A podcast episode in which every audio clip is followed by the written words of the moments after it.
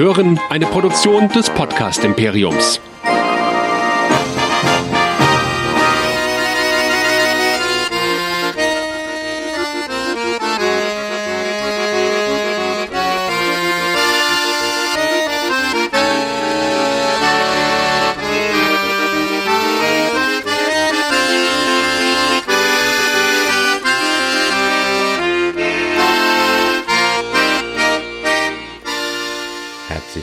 Zu einer weiteren Ausgabe von Track Nerds, dem Star Trek Discovery Podcast hier bei nerdizismus.de. Mein Name ist Chris und wie immer mit dabei Nerdizist Michael. Hallo. Hallihallo. Alles gut bei dir? Ja, doch. Wieso? Karnevalszeit meinst du? Du bist ja so anti-Jeck. Ja, absolut. Wir entfliehen auch nach Holland über die Tage. Aber der Holländer wird auch immer Jecker. Also wenn du jetzt nach Scheveningen fährst oder so oder nach Seeland, will ich jetzt nicht meine Hand für ins Feuer legen, dass da kein Karneval ist. Ah, egal, Hauptsache raus. Nicht, nicht in der Hochburg unterwegs sein.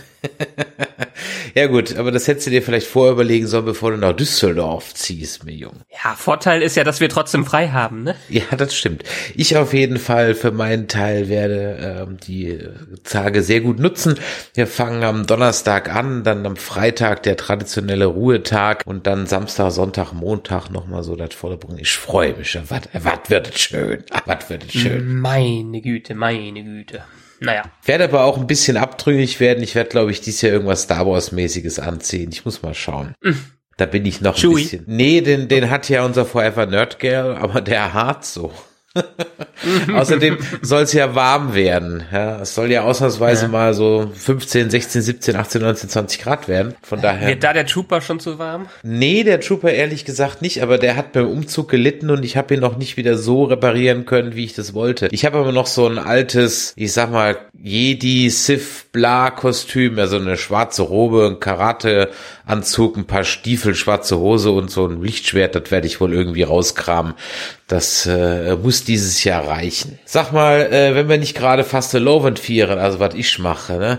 Wo kann man denn uns denn, denn sonst noch hören? Tja, wie man es mit Worf sagen würde, ich fühle eindeutig nerdige Tendenzen. Und zwar, wenn ihr auf nerdizismus.de geht und da auf den großen roten Abonnieren-Button, er ist wieder rot, haha, klickt, dann könnt ihr unsere Feeds von allen unseren Podcasts abonnieren. Denn wir sind der Podcast für Nerds und Cosplayer und für alles, was nerdig ist. Ihr könnt das nicht nur da machen, sondern auch auf den großen Portalen wie Spotify und iTunes und könnt uns da rauf und runter hören. Außerdem könnt ihr das Ganze dann nachher noch kommentieren auf Facebook, Twitter, Instagram und YouTube. Und wer es ganz klassisch machen will, der schreibt uns an info.nerdizismus.de und ist dann glücklich, wenn er vielleicht mal mit dem Kommentar hier in der Sendung landet. Ja, bevor wir auf die Kommentare eingehen, noch eine kleine Ankündigung in eigener Sache. Damit wir uns auch weiterhin Podcast für Nerds und Cosplayer nennen gönnen, möchten wir gerne unsere etwas äh, eingeschlafene Reihe Nerdplay wieder ins Leben rufen. Und zu diesem Zweck suchen wir einen neuen Moderator dieser Show. Wenn uns also da draußen jemand hört, der schon immer mal podcasten wollte und der sich idealerweise auch noch im Cosplay-Fandom auskennt oder selbst Cosplayer oder Cosplayerin ist,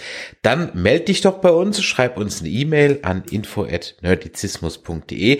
Am besten ist es, wenn du dabei vielleicht auch schon irgendwie einen Link oder eine Audiodatei oder sowas mitfügst, damit wir dich mal hören und mal hören können, wie du denn so eine Folge moderieren würdest. Über was du redest, ist erstmal egal, darf gerne über Cosplay sein, muss aber nicht. Schick uns einfach eine kleine Audiodatei oder Audionachricht an info@nerdizismus.de oder an die Social Media Kanäle, die der Michael gerade eben schon genannt hat. So, dann steigen wir auch mal ein. Ähm, heute gar nicht mal so viel Kommentare, die ich vorlesen wollte. Eine Sache, die uns wohl in der letzten Folge, also nicht nur uns, sondern ganz vielen äh, entgangen ist in der Situation, als Tilly diesen Marathon gewinnt. Und da schreibt uns der User Blariot, nenne ich es mal, auf Twitter, dass es wohl daran lag, dass ähm, ja diese Spore in Form von May Tilly dabei geholfen hat, diesen Marathon zu gewinnen.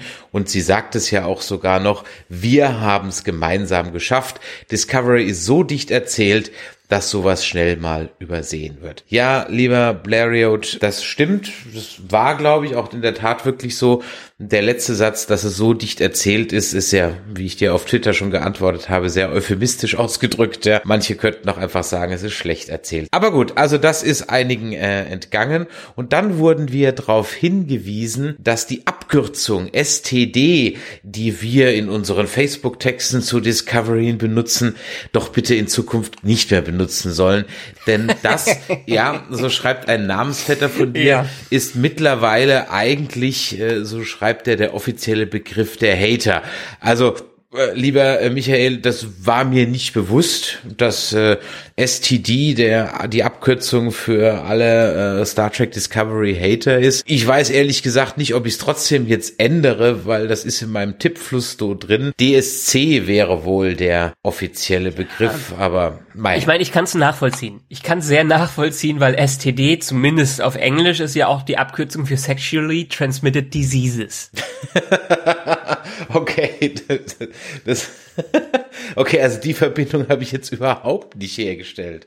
Also null. Ja, deshalb musste ich, deshalb musste ich gerade selber lachen, weil mir ist das auch nicht aufgefallen, aber jetzt, wo ich es ausgesprochen gehört habe, ich meine, ich gucke genug englische Sachen und auch Scrubs und sowas, um, damit es mir auch hätte auffallen können. Aber ja, STDs werden im allgemeinen Slang auch äh, wirklich die sexuellen, also die ganzen Tripper und so, so ein Zeug genannt in all den Serien und wahrscheinlich auch offizieller Begriff dafür. Okay, gut, dann macht es natürlich wirklich Sinn, dass ich der zumindest im englischsprachigen Raum diese Abkürzung dann als doppeldeutiges Star Trek Discovery Abkürzung eingesetzt. Gut, okay, dann nehmen wir das mal so an, dann schreiben wir auch nicht mehr STD, weil wenn das diese Doppelkeutigkeit hat und wir wollen uns hier ja wirklich das offen halten, für am Ende des Tages äh, das an den Stab drüber brechen oder nicht. Gut, also kein STD mehr, sondern Disco oder DSC oder irgendwie sowas in der Art, da lassen wir uns bestimmt noch eine andere Abkürzung für einfallen. Dann kann ich auch besonders stolz sein, mein offizielles Disco-T-Shirt die ganze Zeit weiterzutragen, was ich mir mal besorgt habe. Aber Disco wird uns dann vielleicht auch wieder negativ ausgelegt, wenn wir jetzt Disco schreiben, weil das dann, ja, ihr macht euch schon nur lustig, weil ihr Disco sagt. Also gut, nehmen wir vielleicht ja, aber DSC. Das nennen die sich ja selber. Ja. Das ist ja schon die eigene Bezeichnung für die, wenn die schon mit Disco-T-Shirts da rumlaufen, die ich immer noch sehr cool finde. Und was sehr schön ist, weil wenn man mit dem T-Shirt rumläuft, sagen alle Disco, Disco, was ist denn das?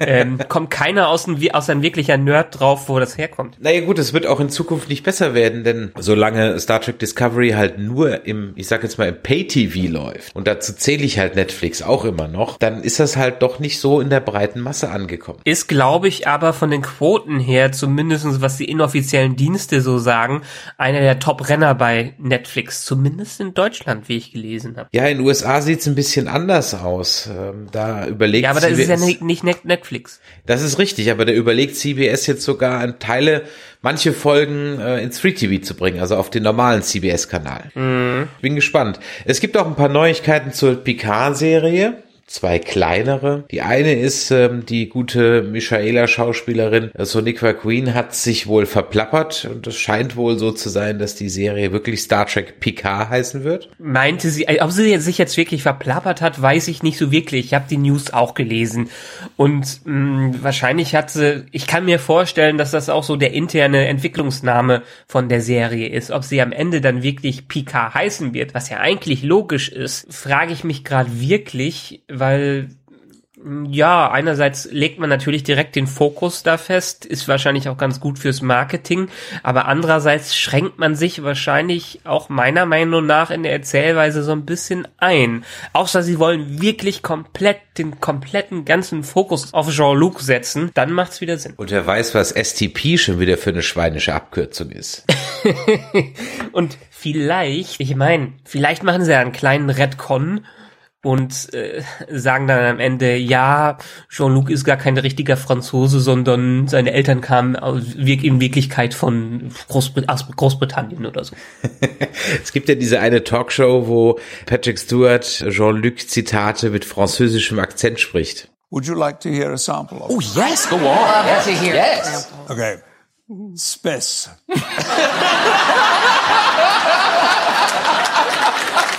The final frontier. These are the voyage of the starship Enterprise. They didn't use it. ja, wie, wie meinten die in den Honest Trailern? The most British Frenchman in the world. Ja, sowas in der Art. Und die zweite kleine News dazu ist, die kommt von Patrick Stewart selber. Der sagt nämlich, dass es eine bingeable TV-Show werden wird, die also wahrscheinlich dafür ausgelegt ist, dass A, alle Folgen sofort erscheinen und B, man die richtig schön an einem Wochenende durchziehen kann. Also eine große Story, wieso nicht? Ich hätte ehrlich gesagt nichts dagegen. Dann bräuchte man nämlich nicht alle zwei Wochen einen Cast zu machen, sondern könnte es in einem ab abhaken. Ja, ich meine, Discovery ist ja auch so ein bisschen darauf ausgelegt, aber hat äh, hat man das Gefühl, ist nicht so konsequent in dem, was sie ursprünglich mal machen wollten. Deswegen steigen wir am besten jetzt mal ein in die Zusammenfassung der Folgen 5 und 6 und beginnen natürlich mit der Folge 5 Saints of Imperfection, die Heiligen der Unvollkommenheit. Wir machen da weiter, wo Sharons Pfennig endete. Michaela rennt in den Sporenraum, während die Gänge diskomäßig flackern. Und als sie dann dort ankommt, ist Tilly verschwunden und die Crew arbeitet fieberhaft daran, sie wiederzufinden. Übrigens ist äh, Jet Reno auch verschwunden. Derweil folgt das Schiff hier immer noch dem Shuttle von Spock. Man kann aufschließen und da sich der Pilot nicht ergeben will, schießt man kurzerhand das Schiff manövrierunfähig und lass mich raten, der Traktorstahl wird erst am Dienstag eingebaut. Nun geht's weiter mit dem Running Gag der zweiten Staffel, denn anstelle des eigentlich gejagten Spock erscheint die Imperatorin im Hangar und die erklärt auch ganz freimütig, dass sie für Sektion 31 arbeitet und ebenfalls auf der Suche nach Mr. Spock ist. Sehr geheim ist Sektion 31 also nicht, denn sogar Pike kennt diesen Teil des Geheimdienstes. Zurück zum A-Plot. Tilly ist fort und Stamets bemerkt, dass sie ins Sporennetzwerk gezogen, gebracht, gebeamt, transferiert, was auch immer wurde. Der Blob scheint also ein Transporter zu sein und damit tauchen wir ein in einen metaphysischen Mummenschanz direkt aus dem Hirn eines Stranger Things Fanboys. Tilly erwacht im Netzwerk und wird von Geistermay in Empfang genommen. Diese erklärt ihnen im Detail, dass das Netzwerk und die Jaseppen von einem Monster heimgesucht werden, das alles zerstört. Und irgendwie war einem sofort klar, das kann nur der Dr. Kalber sein. Dieser wirkt wie ein Virus auf das Netzwerk, denn um sich gegen die Angriffe der Jaseppen zu schützen, hat der Kalber die Rinde eines dort wachsenden Baumes benutzt und dieser ist wiederum für die Jaseppen giftig und so und so ähnlich. Genau verstanden habe ich es nicht. Vielleicht kannst du mir das ja gleich mal erklären, warum, wieso, weshalb da wer auf wen allergisch reagiert. Auf der Disco entscheidet man sich dann dafür, dass wir natürlich auch ein einzelnes Crewmitglied nicht zurücklassen und Tilly zu retten ist. Also springt man so, dass das Schiff nur halb im Myzel-Netzwerk hängt und halb im rechten Raum. Und Saru und Michael machen sich dann auf die Suche nach der Tilly. Der Crew bleibt genau eine Stunde, um das Netzwerk wieder zu verlassen. Genau eine Stunde und keine Sekunde länger, denn die Sporen beginnen umgehend mit der Zersetzung der Schiffshülle. Man findet Kalber bzw. das Monster in Mays Augen und diese greift zur Waffe, um den guten ehemaligen Doktor zu erledigen. Doch man kann May vom Gegenteil überzeugen und gemeinsam macht man sich darauf, das Netzwerk zu verlassen. Leider stellt sich heraus, dass das der gute Dr. Kalber gar nicht mehr verlassen kann und nach einem erneuten rührenden Abschied wird auch dieser Abschied durch Kai aus der Kiste gelöst, denn durch den Blob und ein wenig DNA und etwas Mummenschanz und Geschwurbel kann Kalber das Netzwerk dann doch verlassen.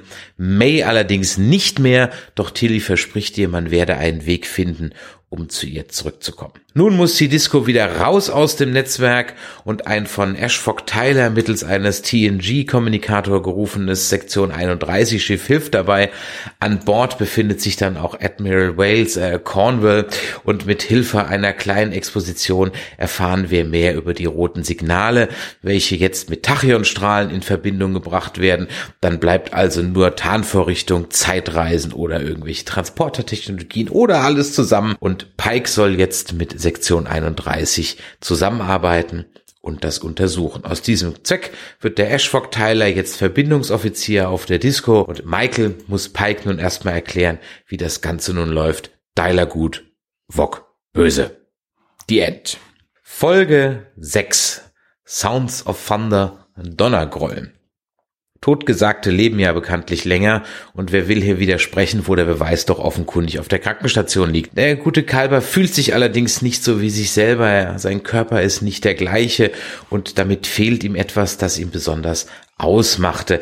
Die Frage ist also, ist Kalber noch Kalber? Hat Kalber überlebt oder ist er ein neuer Kalber mit Kalbers Erinnerungen? Ist Kalber nun Ketero und allen möglichen Fragen? Und wer auf diese doch sehr interessanten Fragen Antworten sucht, der muss allerdings eine andere Serie gucken, denn Disco liefert sie noch nicht. Wir freuen uns derweil mit Stamets, denn Schatzi ist wieder da. Das ist ja auch was Schönes. Wieder da ist auch die rote Laterne, diesmal aber außerhalb des Föderationsraums, nämlich über der Heimatwelt von Saru Kaminar.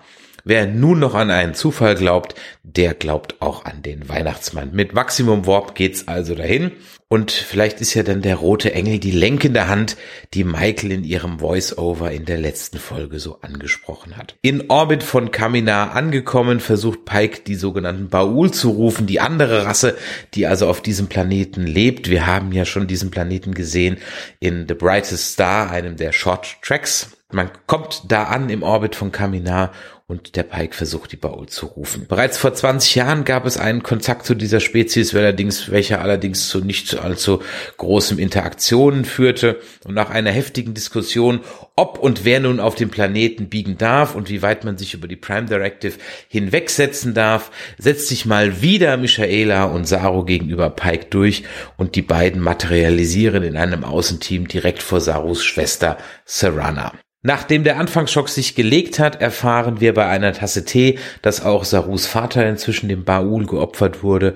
Zwar hat Sarana keinen roten Engel, aber immerhin ein rotes Licht gesehen. Doch ehe man hier nachforschen kann, aktiviert sich der Baul-Altar im Dorf und das Außenteam beamt sich zur Sicherheit schnell nach oben. Dort angekommen wird die Disco von mehreren Baul-Schiffen umzingelt, welche die Herausgabe von Saru fordern. Diese Forderung bringt Saru nun vollends in Wallung und es kommt zu einem lautstarken Wortgefecht mit Pike, wie nun am besten vorzugehen wäre. Er stellt sich nämlich raus, dass Starfleet dem Baul versprochen hat, diese in Ruhe zu lassen und da kann man ehrlich schon verstehen, wenn diese nun etwas angesickt sind, dass da plötzlich wieder ein Föderationsschiff aufgetaucht ist. Pike versucht zwar die Baul noch auf ähm, die Spur des Red Angels zu bringen und davon etwas abzulenken, dass Saru an Bord ist, das interessiert die aber nicht und man besteht weiterhin auf der Auslieferung Sarus. Eine zerbrochene Konsole später platzt Saru der Kragen und er mischt sich in die Unterhaltung ein, indem er lautstark seine Rechte einfordert. Saru berichtet davon, dass das große Gleichgesicht zwischen Saru bzw. den Baul, den Kelpianern eine Lüge sei und dass er ja das Waharei überlebt habe und alle anderen Kelpianer das auch können. Jetzt sind die Baul so richtig sauer und bringen gleich nochmal ein paar mehr Wachschiffe in Stellung und drohen damit, Sarus Dorf zu vernichten. Der nun völlig renitente Saru wird daraufhin von Pike der Brücke verwiesen und Saru beamt sich in einem selbstlosen Akt in das Dorf, um sich auszuliefern. Daraufhin ziehen die Wächterschiffe sich zurück und eine riesige Stadt oder eine Station erhebt sich aus dem Meer und Saru ist verschwunden. Dank der allwissenden Google-Sphäre erfährt dann der bis dahin doch recht gut gelaunte Zuschauer, dass die Baul nicht immer die Jäger auf Camino, äh, Caminar waren, sondern bis vor 2000 Jahren, 300 Jahren ungefähr war es genau umgekehrt. Die schon fast ausgerotteten Baul erschufen daraufhin das Netzwerk an Pylonen, um alle Kelpianer, die kurz vor dem Waharei stehen, einzusammeln und wahrscheinlich zu töten. Man beschließt, das Waharei nun allen Kelpianern zugute zu kommen, indem man die Schallwellen Schallwellen, welche das Waharei bei Saru ausgelöst haben, durch das Vakuum, Vakuum des Raumes auf dem Planeten schickt. Dadurch werden alle Kelpianer stimuliert, erleben das Waharei und können sich nun gegen die Baul erheben. Das kann halt auch nur klappen, wenn man in Physik geschlafen hat und deswegen auf solche Ideen grundsätzlich kommen kann. Daraufhin laden die Baul alle Pylone auf, um alle Kelpianer auf einmal auszulöschen eigentlich teilweise auch unnötig, denn der Tsunami, ausgelöst von der 15 Kilometer großen Baul-Station, hätte das Dorf von Saru schon ohnehin zerstören müssen. Aber da das den Drehbuchschreiber nicht aufgefallen ist, steht das Dorf auch. Also Glück für die Kelpianer, dass auch in Erdkunde jemand gepennt hat. Saru sitzt mit seiner Schwester derweil im Gefängnis der Baul in einem umgebauten Transporterraumset und aus einem Tümpel im Raum erhebt sich nun ein Baul und dieser erzählt Saru dann nochmal die Story vom Jäger und Gejagten. Der inzwischen bärenstarke Saru kann sich befreien, zerstört alle Wächterdrohnen und bastelt daraus mal flux einen Kommunikator und kontaktiert die Disco. Die Baul stehen kurz vor dem Ziel, doch da erscheint Kai aus der Drehbuchkiste in Form eines Red Angel oder des Red Angel und rettet den Tag. Saru kann dank seiner Augen, die er dieses Mal einsetzt, ohne dass Michaela ihn darauf hinweist, genau erkennen, dass es sich um ein humanoides Wesen in einem Anzug handelt. Ein paar Zitate alter Griechen später endet die Folge in einem schönen Dialog zwischen Saru und Serana, welche fortan helfen will, einen Weg zu finden, ein neues Gleichgewicht mit den Baul zu finden. Michael beschließt indes, nach Vulkan zurückzukehren, um auch hier nach Antworten zu suchen.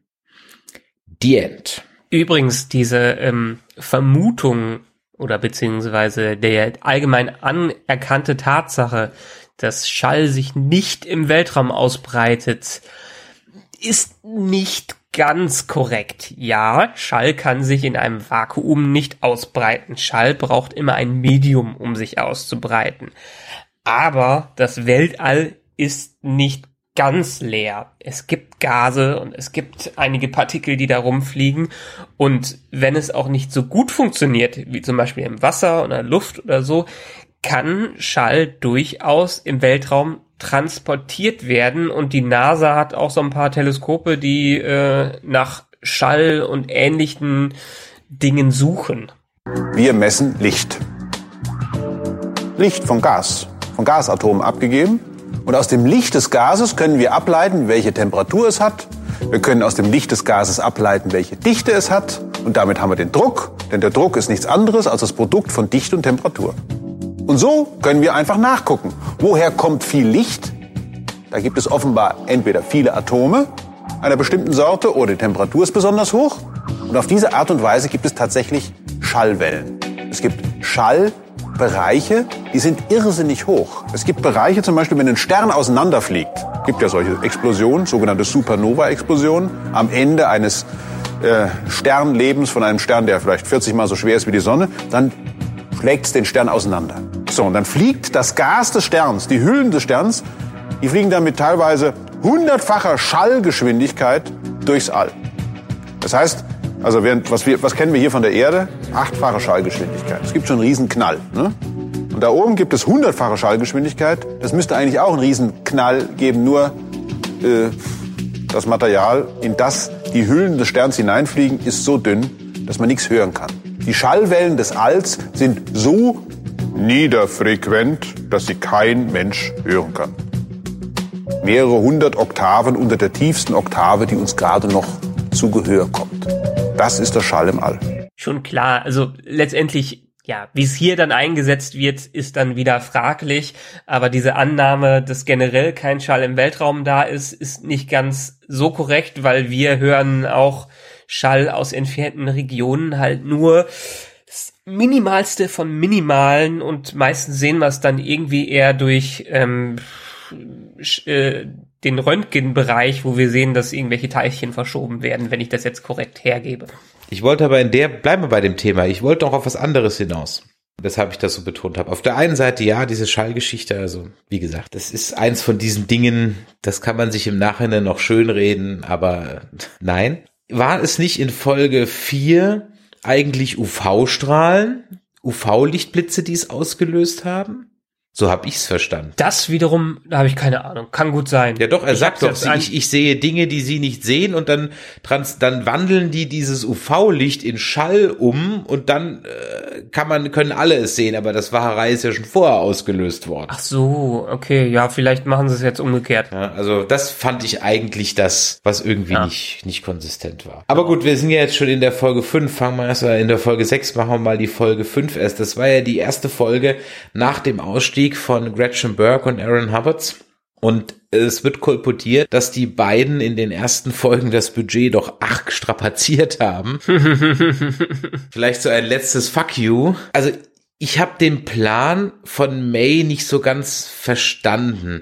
Also sie will Tilly reinholen, damit sie ihr hilft, das Monster loszuwerden. Aber das Sporennetzwerk müsste doch auf Tilly genauso reagieren wie auf Kalber. oder ich habe das irgendwie nicht verstanden oder reagieren die so, weil der Kalber sich mit dieser Rinde einreibt? Ich, ich habe es nicht verstanden. Ähm, nee, der muss ja irgendwie aus einer anderen Materie zusammengesetzt worden sein. Ich meine, das war ja dieses Prinzip, dass als der durch die Schranke da gehen will, um auf der Discovery zu landen, durch die Luftschleuse nenne ich es jetzt einmal, konnte er ja auch nicht durch. Die mussten ihn quasi wieder als Materie irgendwie zusammensetzen.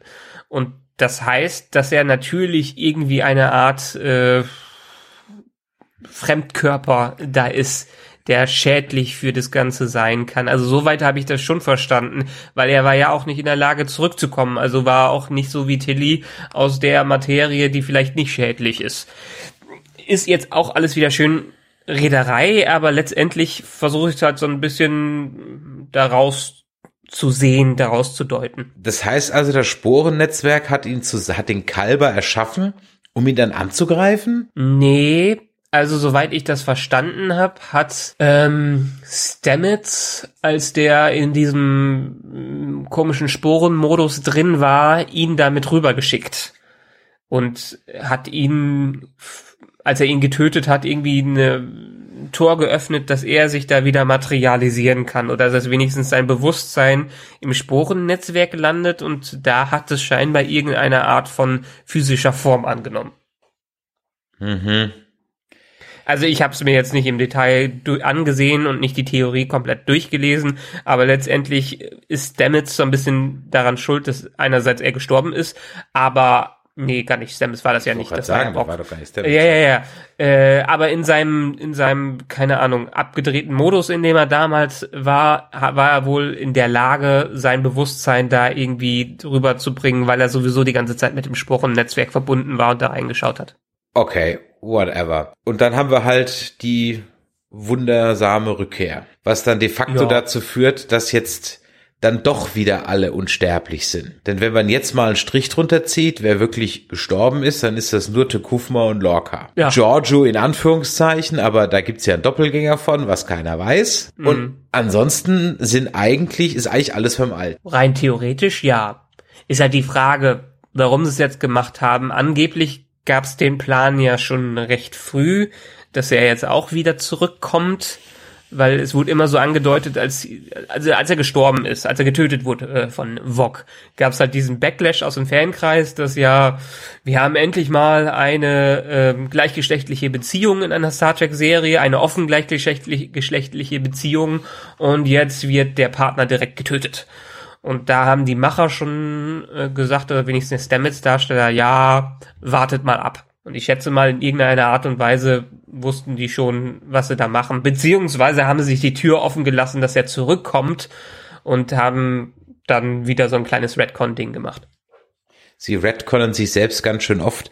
Man fragt sich immer irgendwie, ist das jetzt Absicht oder war das geplant? Also ich, ich schwanke noch. Ich habe noch keine ein eindeutige Meinung irgendwie. Was mich eher gewundert hat in dieser Folge, ja, dass der Doktor jetzt wieder da ist, ist gut. Ähm, aber ich hatte wirklich gedacht, wir sehen erstmal Sektion 31 nicht wieder. Beziehungsweise, dass dass die letzte Folge damals so ein Backdoor-Pilot war. Und ich war auch ganz froh, dass wir jetzt den Vog-Darsteller und äh, die Imperatorin quasi, dass die auf ihrem eigenen Schiff unterwegs sind. Aber ich hätte zweimal drüber nachdenken sollen. Natürlich verpuffen die die nicht in dieser einen Klingonen-Folge, sondern holen die, die wieder, solange die eine, die Serie noch nicht läuft. Was ich schade fand, weil es nimmt so ein bisschen das Potenzial für die Sektion 31 Serie und so ist es auch wieder so ein bisschen Redcon. Erst haben sie alle voneinander getrennt und die gehen ihre eigenen Wege und jetzt sind sie doch wieder alle zusammen auf einem Schiff, so wie es in der ersten Staffel war. Also wieder irgendwie so ein bisschen zurück im leicht geänderten Status quo, was ich, was ich eher daran nicht mag. Ich habe es ja in meiner Zusammenfassung erwähnt, irgendwie ist ja 6 und 31 zu diesem Zeitpunkt kein sonderliches Geheimnis. Ja, die rennen offen rum mit ihren schwarzen Uniformen, mit ihren schwarzen Kommunikatoren. Der Pike kennt die, also ein großes Geheimnis ist das nicht. Sehe ich aber ein Problem bei. Ja, natürlich, weil, weil bei DS9 kennt die keiner. So.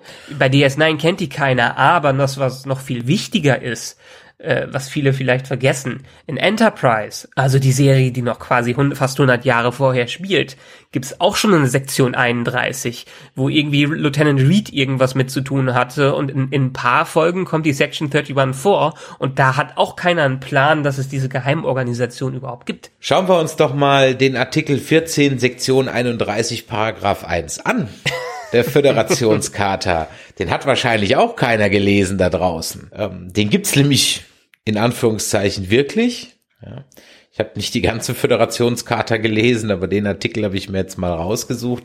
Der besagt, dass äh, während Zeiten von extremen Notfällen oder extremer Gefahr für die Föderation Ranking Officials, so steht es da, also berufene Offizielle, besondere, nein, stopp, Ranking Officials may take command of Starfleet property at will and preserve the Federation and its citizens at all cost. Also für diejenigen, die nicht so gut Englisch können, offiziell Berufene dürfen jederzeit auf eigenen Willen hin Sternflotten Eigentum benutzen, um die Föderation und ihre Einwohner unter, auf alle, unter allen Bedingungen zu schützen. Ein Naja, holprig. eher übersetzt so höher gestellte, im Rang höher gestellte Offiziere dürfen Es sind keine Officers, nutzen. Officials, Ranking Officials. Officials, ah ja, offizielle, okay. Ja. Aber ähm, im Rang höher gestellte Offizielle. ja, okay, also ab Offizier oder Offiziersrang wahrscheinlich aufwärts. Also lange Rede, kurzer Sinn. In, Ich äh, schätze mal eher mal Admiral. Ja, naja, keine Ahnung. Es beruft sich ja jeder auf diese Charta im Zweifel. Es gibt einen Satz aus DS9, der geht irgendwie so, da sagt dieser, ich habe vergessen mal, wie der bei DS9 heißt, dieser eine Sektion 31 Offizier, aber der sagt zu Bashir sowas in der Art, wir tun, was wir tun, damit ihr tun könnt, was ihr tut. Ähm, so, ja. Äh, Sloan. Sloan heißt er, genau, richtig, Sloan heißt er. Ähm, es gibt eine Aussage von Alex Kurtzman, der äh, eigentlich äh, gesagt hat, dass er gerne in Discovery erklären würde, warum Sektion 31 zu dem wurde, wie wir es dann aus Deep Space Nine kennen. Das wäre mal interessant. Vielleicht nutzen sie dafür auch diese eigene Serie, ja, die da mal kommt.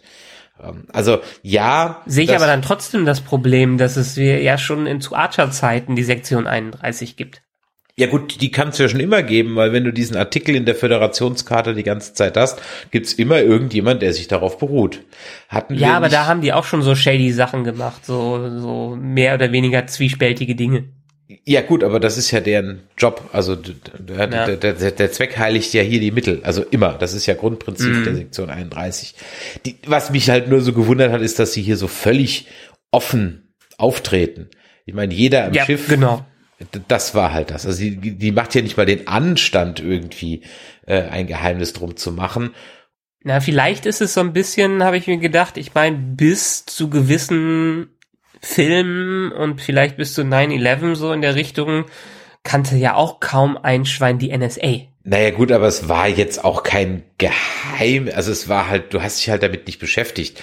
Also wenn du, um mal wieder meine äh, Tom Clancy Romane zu zitieren, wenn du die gelesen hast, dann kanntest du die auch vor 9-11 schon und Millionen Okay. Menschen haben Tom Clancy Romane gelesen. Also mh, Ja. würde ich jetzt nicht so gelten lassen. Ja, okay, verstehe. Ja, ja.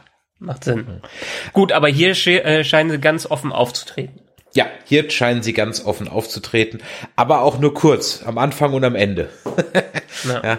Ist die Frage, ob sie jetzt äh, extra für den Krieg reaktiviert worden sind, für den Klingonenkrieg, weil ich meine, diese Black Batches wurden ja auch schon ähm, wurden ja in Discovery schon öfters vorher erwähnt.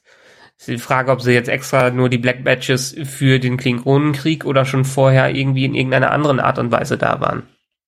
Keine Ahnung. Keine Ahnung. Eine Sache, die mir ein bisschen, naja, sauer aufgestoßen ist, ist aber ehrlich gesagt dieser Running Gag, in Anführungszeichen Running Gag. Ha, ihr glaubt, dass Bock kommt? Nein, er kommt doch nicht. Das ist jetzt schon das vierte Mal. Erst mit Connolly, dann mit Amanda, dann Nummer eins und jetzt der Imperator. Also so langsam nervt's, ehrlich gesagt. Mhm. Ja. Und ich habe ehrlich gesagt irgendwie das Gefühl, dass der Spock ist im Moment einfach nur reines Plot-Device. Und dann Ja. Kommt er irgendwann in einem Flashback nochmal und dann in der letzten Einstellung der, der ganzen Staffel oder so ein Scheiß. Also, Also wir sollen offiziell 14 Episoden bekommen und wir sind jetzt in der sechsten gewesen. Heißt, wir haben noch acht vor uns. Nächste Woche ist quasi dann mehr oder weniger das Halbfinale. Passt ja auch dazu, dass sie zurück nach Vulkan scheinbar gehen. Ähm, vielleicht ab dem Halbfinale führen sie ihn ein. Hm. Ha, mal schauen.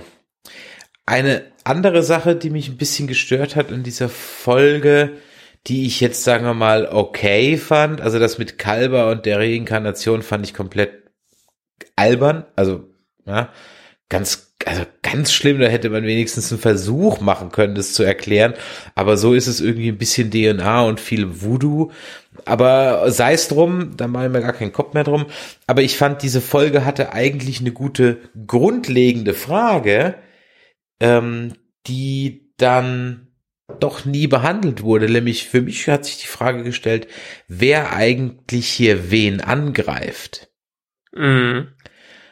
Also ist jetzt die May die Böse, weil der Kalber drin ist? Ist der Kalber der Böse, weil er in dem Sporennetzwerk ist? Also wer, ja, who shoot first, ja, außer Han? Also das wäre doch mal eine interessante Frage gewesen, die man auch gut hätte erörtern können. Ja, sie wurde ja im Ansatz besprochen, aber da gebe ich dir vollkommen recht. Letztendlich, wie hier immer wieder erwähnt wurde, war quasi die Menschheit ja diejenigen, die äh, invasiv ins Sporennetzwerk eingegriffen haben und dadurch einiges schon vorher zerstört haben. Was für mich wahrscheinlich immer noch der Grund sein wird, warum sie es irgendwann komplett verschließen und den Zugang zu machen, den Schlüssel wegwerfen, keine Ahnung. Aber äh, ja, letztendlich waren mehr oder weniger, wenn man so sprechen darf, wir die Schuldigen, weil wir ja alles kaputt gemacht haben und dann letztendlich ein Agent von denen rausgeschickt wurde, um zu gucken, äh, Hilfe, ihr macht uns kaputt, um irgendwie Aufmerksamkeit zu erregen. Wie gesagt, da gibt's ja so eine TNG-Folge, die sich ja auch direkt darum handelt. Hatten wir, glaube Ja. ich, beim letzten Mal schon erwähnt. Ja, ansonsten fand ich diese Folge durchschnittlich, eigentlich somit die schwächste der Staffel bisher. Was sagst du? Äh, nö, ich fand die Klingonenfolge New Eden schlimmer. War das Echt? New Eden? Ja. Äh, nee, New Eden war nicht die Klingonen-Folge. Das war. Also nee, Point of, Point of Light war das. Point of Light, auf, ja. Krono, auf Kronos mit Ja. dem abgeköpften Baby. Dann gehen wir doch mal zur sechsten Folge. Die hat sich für mich ein bisschen angefühlt wie Stargate. Oder? Äh, ja, so ein bisschen, ein klein wenig, aber die hat mich auch wieder ähnlich wie andere Episoden so ein bisschen in die Irre geführt, so wie wir damals dachten, dass äh, Saru draufgeht, hatte ich hier eigentlich letztendlich gedacht, durch alle Hinweise, die uns die Serie gibt, ganz am Anfang, dass noch niemand die Barul gesehen hat und äh, dass es vor 2300 Jahren irgendwie eine großen Umwälzung gab, dachte ich eigentlich, dass die Kelpianer die Barul sind, nur in ihrem fortgeschrittenen Zustand. Ah, okay. Nee, der Gedanke kam mir gar nicht in den Sinn. Ja, Nee. weil äh, sie sagen ja, also letztendlich, sobald die in diese Wahrerei kommen, werden die ja von den Barul äh, ja äh, einge, eingefangen, quasi gecallt äh, und irgendwo eingefärbt. Also es weiß ja keiner, was danach passiert. Sie werden ja einfach quasi nur weggebeamt und das war's. Deshalb war es für mich so ein bisschen logisch, ähm, die Annahme, weil auch keiner die Barul irgendwie lange gesehen hat, dass wenn die ihre Ganglien da verlieren, äh, die quasi zu so bösen Überherrschern werden. Okay. Ja, gut. Waren sie ja dann auch vor 2300 Jahren. Ja. Ja? Ja. Und dank Space Google Monster weiß die Discovery das ja auch. ja. Da habe War ich übrigens sehr cool animiert. Ich fand das ziemlich ein ziemlich äh, nettes Ding. was das Baul-Ding? Ja, den Baul. Das Der- mochte ich, das Monster. Ah, okay. Ja, ja, bis man die roten Augen gesehen hat. Aber dieses Schleimige, dass es äh, irgendwie oh, äh, auftaucht und so, fand ich nett. Ich hätte mir gewünscht, noch ein paar mehr von denen zu sehen, weil man weiß ja nicht wirklich, wie viele von denen noch über sind. Die sind ja, genau, deshalb war es für mich auch so ein bisschen, hätten ja auch die Kelpianer in einer höheren Kaste sein können. Die sind ja mehr oder wenig, weniger die höhere Kaste auf diesem Planeten, die über alle anderen bestimmt. Und ist die Frage, wie viele es von denen gibt oder ob es wirklich nur so zehn Stück von denen äh, da sind, äh, die über alles herrschen. Ja, ich glaube schon, dass das ein richtiges Volk ist. Aber mich hat das eher an diesen Amus erinnert, diesen Ölklumpen, der dann 100 Jahre später Tascha ähm, äh, Ja, tötet. Ja, auf ja, die ja, schwarze genau. in, in die schwarze Seele. Also daran hat's mich eigentlich eher erinnert. Und der zweite. Gedanke, der mir kam, der war so, das kann gar nicht sein, dass eine Rasse, die irgendwie im Wasser lebt oder so feucht ist, die erfinden genau einmal was elektrisches. genau einmal. Vielleicht ist das ja alles nicht leitende Flüssigkeit. Ja, schon gut. Ich habe nichts gesagt. Sorry, wenn ich mit Fakten um die Ecke komme. Entschuldigung. Ja. Aber ist Nee, gut. ja. Ähm, das, also ja, andersrum. Diese Folge hat mich, also ich war extremst begeistert bis irgendwann so drei Viertel der Folge. Mhm. Und dann hat sie mich extremst angekotzt. Aufgrund dessen, wie die Föderation versucht, das Problem zu lösen. Ja, Punkt eins. Ja, nein, eigentlich äh, fangen wir mal mit dem Elefanten in den Raum an. Reden wir mal erstmal über die General Order One oder Prim- Prime Directive oder whatever. Auch die habe ich mir mal rausgesucht. Die können wir uns auch mal anhören. Also, General Ist es denn dasselbe? Also du hast es ja rausgesucht, aber es ist nicht dasselbe, oder? Ich habe jetzt die General Order 1 rausgesucht, um die es hier geht. Ja. Ja, also, die sagt, dass Member, also Mitglieder der Sternenflotte oder der Sternenflottenkommandos nicht in den natürlichen Fortschritt und die Entwicklung von intelligenten Lebensformen eingreifen dürfen, besonders nicht von Zivilisationen, die noch nicht warpfähig sind ja, oder die weniger entwickelt sind als die Vereinte Föderation der Planeten. Also, es muss nicht unbedingt sein, dass sie, ihr könnt auch Warp haben und können trotzdem noch unter die äh, General Order One fallen, wenn sie bedeutend schlechter entwickelt sind als die, Föder als die Föderation. Also zum Beispiel, äh, ja, die, den Zustand der Menschheit, als Saffron Cockman den ersten Warp Warpflug gemacht hat. Die würden auch noch unter General Order One fallen. ja. Und was ja in der Sache ganz komisch ist, ist, man diskutiert, ob man ein Außenteam darunter schickt. Da wird ein Fass aufgemacht. Und wenn es dann um geplanten, ich sag mal, Genozid geht, in welcher Form auch immer, da ist man dann sehr kulant. Und im Grunde genommen äh, ist das Ganze ja eigentlich nur eine Annahme. Also der ganze Plan von Michael beruht einzig und allein auf ihrer Annahme, es könnte ja, wenn wir das Waharei auslösen, da die äh, Bauli immer noch technisch überlegen sind, den Kelpianern eine Chance geben, eine Gleichstellung zu erreichen. Aber da ist extrem viel Goodwill in der ganzen Sache und alles, was sie wissen, kommt von 10 Minuten Google bei Space Monster Catalog. Ja.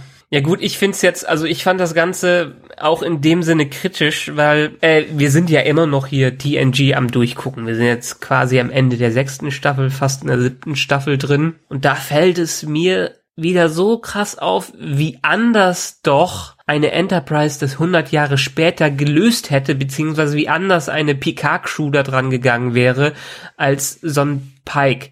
Beziehungsweise Pike hat sich ja auch dann zwischendurch ganz schön zurückgenommen. Am Anfang hatte er eine krasse Meinung und dann durfte der Rest vom Schiff irgendwie den Ton angeben und er stand nur noch blöd dabei und hat nicht, nicht mehr geguckt.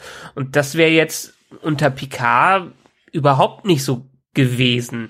Jetzt zuletzt haben wir diese iBorg-Episode gesehen, ähm, wo die ja einen einzelnen Borg auf dem Schiff aufnehmen und erst Picard und die anderen den Plan haben, den Borg zu nutzen, um die ganzen Borg wieder zu töten. Aber am Ende, weil der Borg vermenschlicht äh, wird, gehen sie vom Plan wieder ab und hoffen, dass er halt so ein bisschen Menschlichkeit in das Borg-Kollektiv mit reinbringt.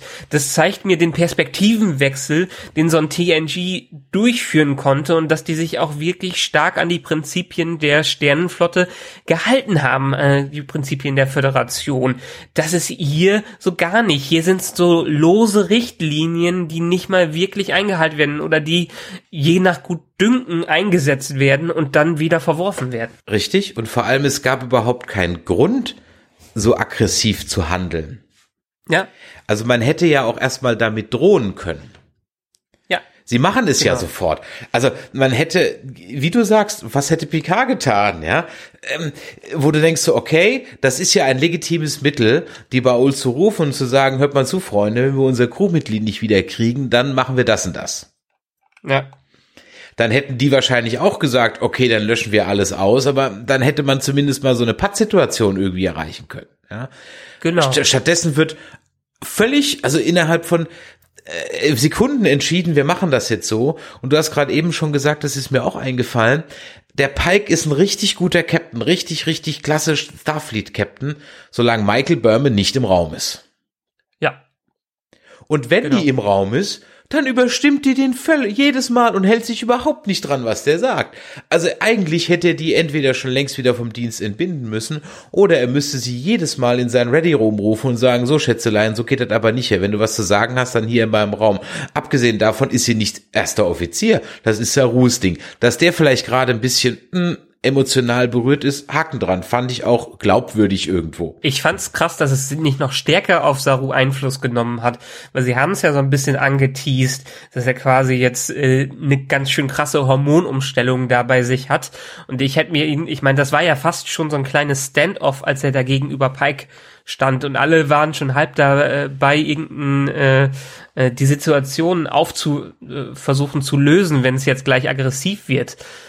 Ich hätte nicht schlimm gefunden, wenn es aggressiv geworden wäre. War ganz gut, dass es jetzt nicht war, aber letztendlich hätte ich mir gedacht, für Saru hätte es noch ganz, noch deutlich krasser sein können, als es jetzt schon war. Und deshalb auch wieder hier die Verkürzung.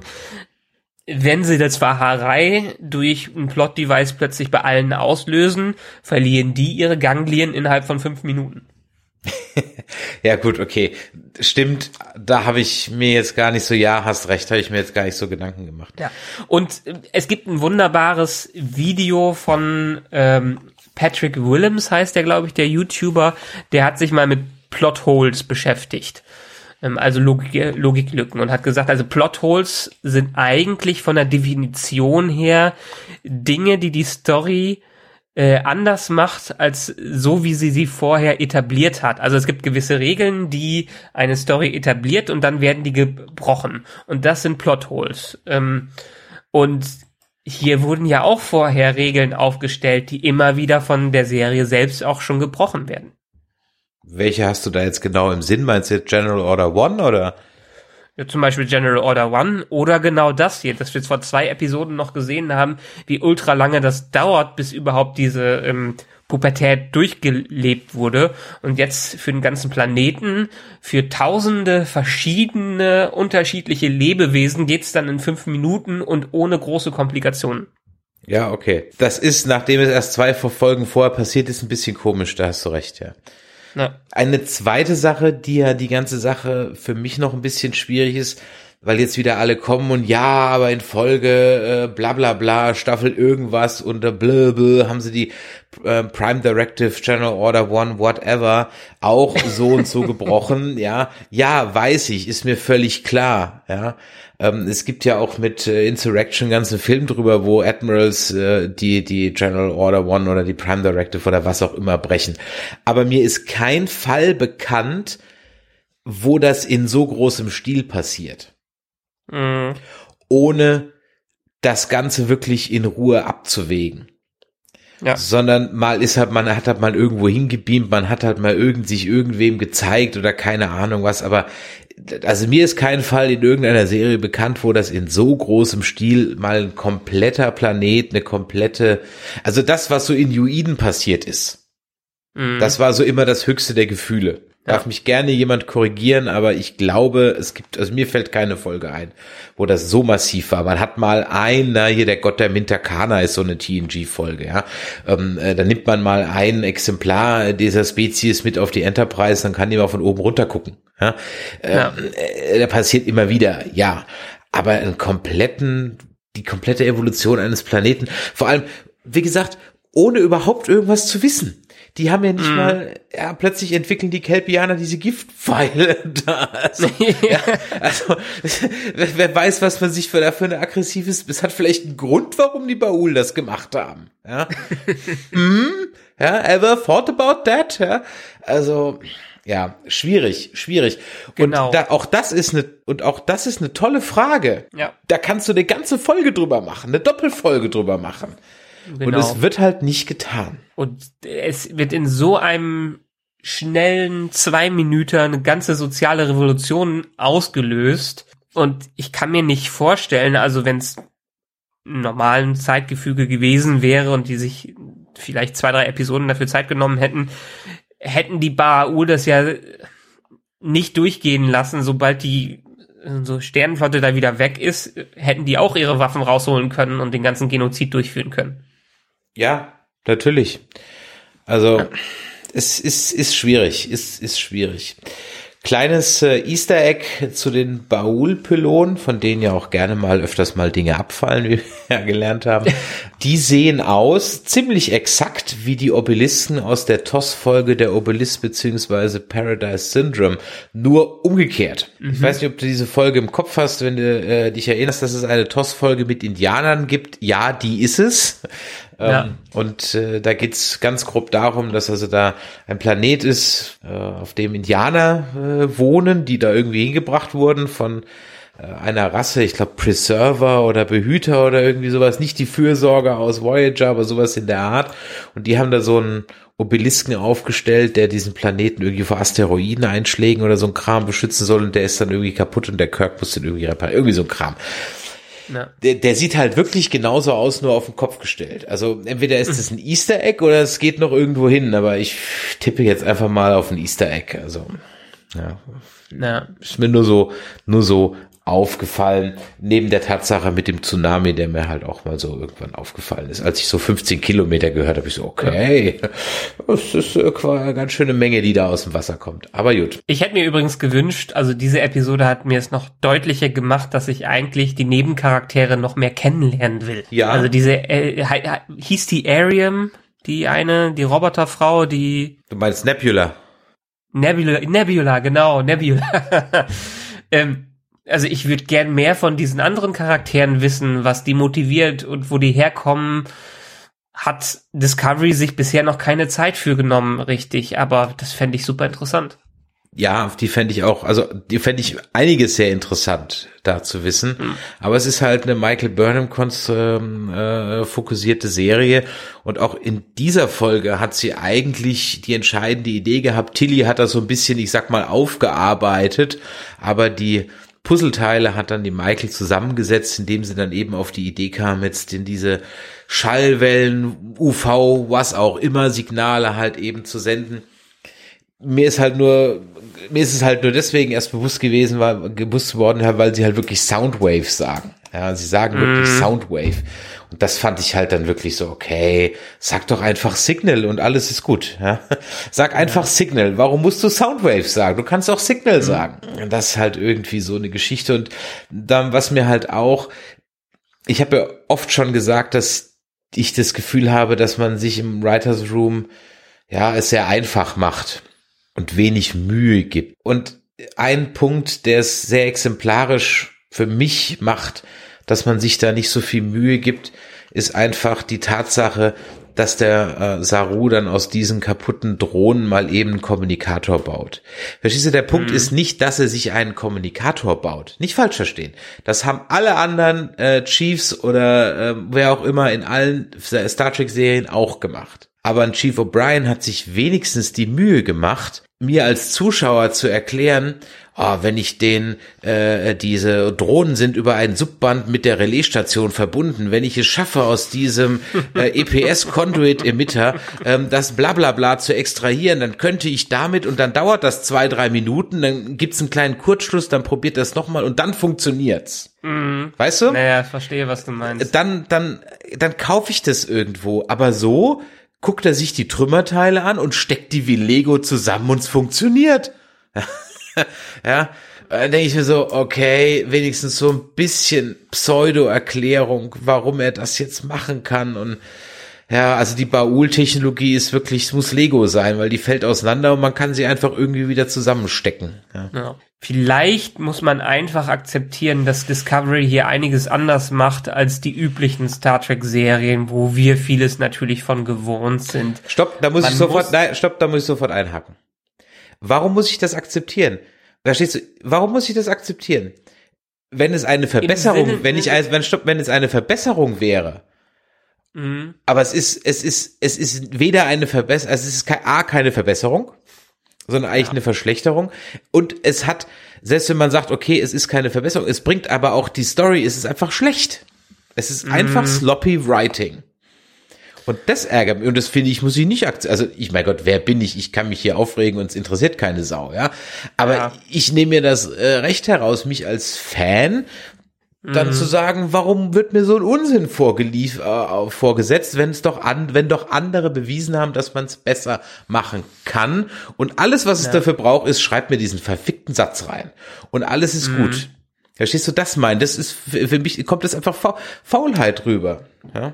Ja, ich kann mir, äh, ich kann verstehen, warum es für dich als Faulheit rüberkommt, aber ich kann auch die Serie verstehen, warum sie es anders macht und vielleicht mehr das äh, ähm, Visuals over Substance macht. Also wie, nur das Visuelle sich mehr vornimmt und die Atmosphäre statt jetzt wirklich die haarkleinen äh, ähm, Erklärungen da drin zu haben, ist halt mehr der Michael Bay Ansatz, Ansatz in Star Trek als der klassische TNG-Ansatz. Ist okay. Ich glaube, wir werden da auch nicht mehr glücklich. Die Schreiber versuchen, man merkt ja, dass die im Autorenraum oder dass wenigstens die Macher versuchen, einiges zu bessern. Sind ja auch auf dem richtigen Weg und wir loben es ja auch ein bisschen mehr als meinetwegen einiges aus der ersten Staffel. Vielleicht ist es so bei dieser Star Trek Serie wie bei fast allen anderen Star Trek Serien, dass wir zwei, drei Staffeln brauchen, damit die Serie richtig gut wird. Ich glaube nicht, dass die sieben Staffeln bekommt, wie die meisten anderen. Ich meine, Enterprise hatte auch nur äh, vier und ist in der vierten erst richtig gut geworden. Aber das Problem hatte Star Trek ja schon öfters, dass einfach die erste und zweite Staffel meistens so ziemlicher Murks sind und erst dann wirklich ein Weg, eine Tonalität und ein Rhythmus gefunden wurde, damit die Serie effektiv wird. Aber ich weiß nicht, ob man das noch braucht. Man hat doch genug Beispiele, wie es funktioniert innerhalb des Star Trek-Universums. Also warum brauche ich noch mal vier Staffeln Anlauf? Ja, das, das ist halt das Ärgerliche. Heutzutage funktionieren Serien einfach anders. Und meistens ist es jetzt umgekehrt, dass die ersten und zweiten Staffeln von einer Serie richtig gut sind und dann danach nur noch Murks kommt. Vielleicht wollten die eine Hommage an Star Trek damit erfinden. Na gut, wenn es überhaupt eine dritte Staffel gibt, das ist ja offiziell noch gar nicht bestätigt. Ich glaube, eine dritte wird auf jeden Fall kommen. Die haben zu viel dafür investiert. Ich denk's auch. Ich denk's auch. Ja. Und die Sache ist, Star Trek funktioniert auch nur im Fernsehen. Also, wie man es an den letzten Filmen gesehen hat, ist Star Trek im Kino zwar ganz nett, und wie man auch an den Star Trek TNG-Filmen gesehen hat, ist es im Kino nett, aber besser ist es doch im TV-Format. Würde ich jetzt so gar nicht unterschreiben, muss ich ganz ehrlich sagen. Also ich finde der Undiscovered, Undiscovered Country immer noch einen der besten Filme. Also ja, würde ich jetzt so nicht unterschreiben. Ja, aber äh, TOS war auch mehr darauf auf, äh, ausgelegt, Einzelepisoden zu bringen und vielleicht nicht um eine ne komplett zusammenhängende Story Ja, das machen, ganz klar. Das ist natürlich klar. Man Ja. kannte das Konzept ja noch gar nicht. Es Ja. gibt, glaube ich, bei TOS gibt's vielleicht, lass es von den 79 Folgen vielleicht acht Folgen sein, die irgendwie aufeinander aufbauen. Ja, Ja, also Und deshalb hat das, äh, bei, bei TNG war es ja dann, aha, keine Ahnung. Ich argumentiere jetzt gerade schon wieder gegen mich selber, deshalb höre ich lieber auf. Alles gut. Ähm, wollen wir noch die neuesten Fantheorien zum Red Angel ausdiskutieren? Wollen wir generell über den Red Angel sprechen? Wir können generell über den Red Angel sprechen. Also ich hatte ja in der letzten Folge geäußert, dass ich durchaus ein Sympathien für die Idee hatte, dass das äh, der Spock ist, der mit roter Materie die Timeline fixt. Hast du ja wie vehement widersprochen. Ich würde das jetzt natürlich auch nicht mehr aufrechterhalten, denn jetzt, wo wir diesen Red Angel gesehen haben und ja auch in Form von Ashford Tyler ja auch gesagt wurde, es war also ein, eine Entität, ein humanoides Wesen in einem Anzug, das meiner Meinung nach eindeutig weibliche Züge hatte, ja, ähm, ist es wahrscheinlich Michael, warum auch immer, ja, oder der Imperator, aber was anderes, was anderes kann es ja nicht sein, ja. Und vielleicht ist ja Okay, dieses, Michael, die sich später selber aus der Zeitlinie rauslöscht. ja, Ganz genau, ja, die sich irgendwie selber zum Ende dieser Staffel aus der Zeitlinie rauslöscht, die Discovery in die Zukunft transferiert und wir dann ab der dritten Staffel mit Saru als Captain in 300 Jahre nach TNG sind oder so. Und dann macht der Kurzfilm auch wieder Sinn. Genau. Dann macht der Kurzfilm auch wieder Sinn. Calypso, ja, ganz genau. Ja. Also das ist wie gesagt so eine Theorie, dass es Michael sein könnte. Es gibt auch noch die Theorie, dass es, dass die Zeitlinie, die wir jetzt sehen, schon geändert ist. Denn wenn man davon ausgeht, dass die Michael Burnham die zentrale Figur ist, die alles ausgelöst hat, den Klingonenkrieg, ähm, ähm, äh, die Spock verärgert hat, ähm, ohne sie wäre auch Giorgio nie gestorben, etc. pp. Also alles dreht sich ja darum, dass Michael existiert und man dann noch ins Kalkül zieht, dass Spock in TOS eben nie erwähnt, dass es Michael gibt, könnte es auch wer auch immer sein, der versucht, die Michael, keine Ahnung, das habe ich irgendwo gelesen und ich fand es irgendwie albern. Ich wollte es mhm. erwähnt haben. Finde ich eine interessante Theorie und wäre auch schön, um alles so ein bisschen abzuschließen.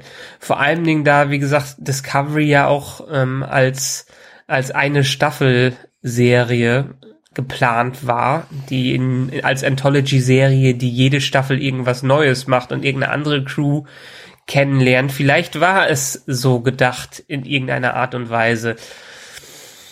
Mm, ich weiß aber nicht, ob sie es durchziehen. Das wäre, glaube ich, im Hinblick auf die Prime-Timeline und die Kelvin-Timeline und jetzt noch eine Burnham-Timeline doch schon sehr kompliziert. Dann habe ich noch gelesen, dass die, dass der Red Angel die KI aus Calypso sein könnte. das fand ich so mit das abgedrehteste, okay.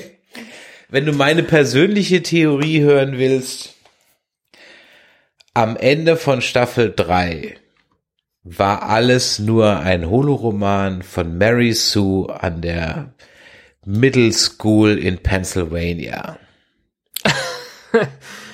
ja, also Fanfiction. Ja. Oder ein Traum. Wäre auch nicht die erste Serie, die mit einem Traum rausgeht. Roseanne hat's gemacht. Ich glaube, der Denver mhm. Clan oder Dallas haben sich selber nochmal äh, rebootet mit einem Traum. Ja, ich würde ja, ja. mich nicht wundern.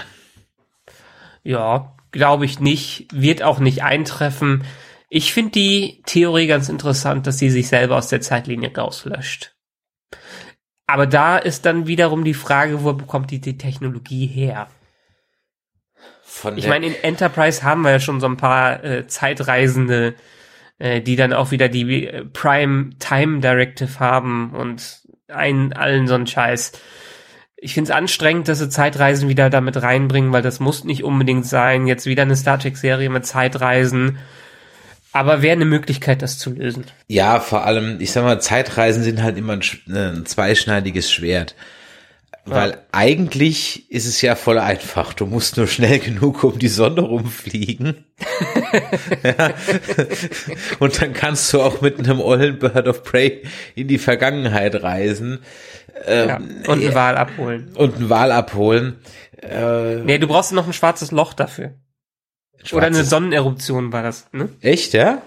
Ich weiß ja, ja, die genau. haben, äh, da hatten die, deshalb sind die nämlich in die Vergangenheit gereist, weil die versehentlich irgendwie durch eine Sonneneruption geflogen Nein, sind. Nein, das war nicht versehentlich, das war absichtlich. Die sind mit voller Absicht in die Vergangenheit gereist.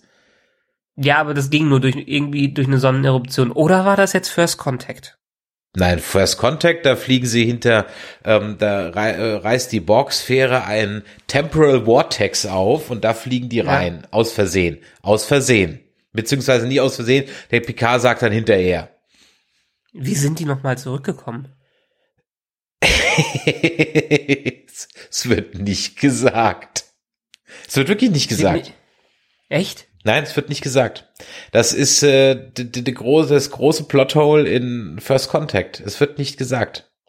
Hm. Also wahrscheinlich halt, das ist jetzt so, jetzt rede ich mir was schön, ja, äh, mit ja. der Borg-Tech, die halt an Bord war. Mhm. Übrigens, laut der Definition ist das auch kein Plothole, weil das ist ja nicht unbedingt irgendwas, was sie nicht vorher etabliert haben. Es wird nur nicht gesagt. Ach so. Es okay. ist eine, eine bewusste Auslassung, aber kein Plothole. Okay, gut. Ja, also äh, die fliegen halt einfach zurück. Wahrscheinlich mit der Tech, die die Bord, was natürlich dann wieder tausend andere Fragen. Gut, ich meine, es gibt ja dann die temporale Polizei Oder wie der ganze Kram Ja. heißt. Ich meine, eigentlich ist im, im Track-Universum etabliert, du musst nur mit voll, voll Karacho um die Sonne fliegen, dann bist du schnell genug und dann passt das schon. Gut, aber okay. Ja, also das waren so die Dinge, die so, die so aktuell äh, irgendwie rumschwirren. Ich tippe mal drauf, dass es Michael ist, die irgendwie und deswegen auch mit dem Spock Beef hat, weil die den vielleicht in der Vergangenheit schon besucht hat als Red Angel und der hat das irgendwie rausgekriegt und deswegen reden die nicht mehr miteinander, weil er sickig auf sie ist, weil sie die Zeitlinie manipuliert. Irgendwie so Kram. Schätze, könnte ich mir vorstellen. Keine Ahnung. Ist eine gute Theorie, gefällt mir und macht auch Sinn im Hinblick darauf, dass wir endlich erfahren, was es denn mit Michael eigentlich äh, auf sich hat. Ja, bis ihr das hört, müsst ihr allerdings wahrscheinlich noch zwei bis vier Folgen warten. Ihr könnt uns aber nächste Woche schon wieder hören bei unserem anderen Kanal, nämlich auf Dead Nerds Talking, wenn wir die nächsten beiden Folgen der neunten Staffel The Walking Dead besprechen. In diesem Sinne, schreibt uns doch mal in die Kommentare, was ihr zu diesen beiden Folgen und zu unseren Theorien meint. Haben wir irgendwas vergessen? Waren wir irgendwo zu kritisch? Oder haben wir das genauso gesehen, wie ihr das seht? Schreibt uns in die Kommentare auf Twitter, auf Facebook, Instagram oder einfach auf info at nerdizismus.de. Und wir freuen uns natürlich immer über einen Kommentar bei iTunes und eine Bewertung dort. Das hilft auch dieser Show mehr Reichweite zu kriegen. Und Und noch am Schluss hinzuzufügen, wir sind nämlich dieses Jahr auch wieder auf der MagicCon und auf der FedCon unterwegs. Und falls ihr doch richtig nerdig unterwegs seid und Plan habt von allen möglichen Sachen, die mit Fantasy und Zeug, anderem Zeug zu tun habt und vielleicht sogar an unserem Nerdquiz teilnehmen wollt, weil ihr auf der MagicCon oder FedCon unterwegs seid, dann sagt uns doch einfach über info@nerdizismus.de Bescheid. Ganz genau. Dann will ich euch auch nicht vorenthalten, wann diese beiden Cons sind. Die Magic Con findet statt vom 26. bis 28. April im Maritim Hotel in Bonn. Und die FedCon findet statt ebenfalls im Maritim Hotel in Bonn vom 7. bis 10. Juni. Wir werden höchstwahrscheinlich samstags und sonntags da sein. Einmal mit einem Castblast und jeweils einmal mit einem Quiz. Die genauen ich wollte schon sagen Anstoßzeiten, entnehmen Sie bitte dem örtlichen ähm, TV-Zeitschrift. Nein, also wann genau ist, das Programm ist schon draußen für die MagicCon, der erste Entwurf. Aber da sind wir aktuell freitags eingeplant und da wir ja beide berufstätig sind und das hier nun ein reines Hobby ist, werden wir also da freitags nicht sein. Das muss ein bisschen umgeschoben werden, das Programm. Aber den genauen Zeitpunkt sagen wir euch schon noch. Also wie gesagt, wer Bock hat, auf der MagicCon mit uns zu quizzen, der möge sich melden. Ihr solltet allerdings ein Zweierteam sein. Das wäre äußerst hilfreich, beziehungsweise Genau. eine Grundbedingung. Gut, Michael, dann würde ich sagen, sind wir heute durch. Genau. Dann wünsche ich dir einen geruhsamen Abend. Euch, liebe Hörer da draußen, vielen Dank fürs Zuhören, bei was immer ihr gerade getan habt. Und jetzt macht weiter und bis nächste Woche. Ciao. Tschö.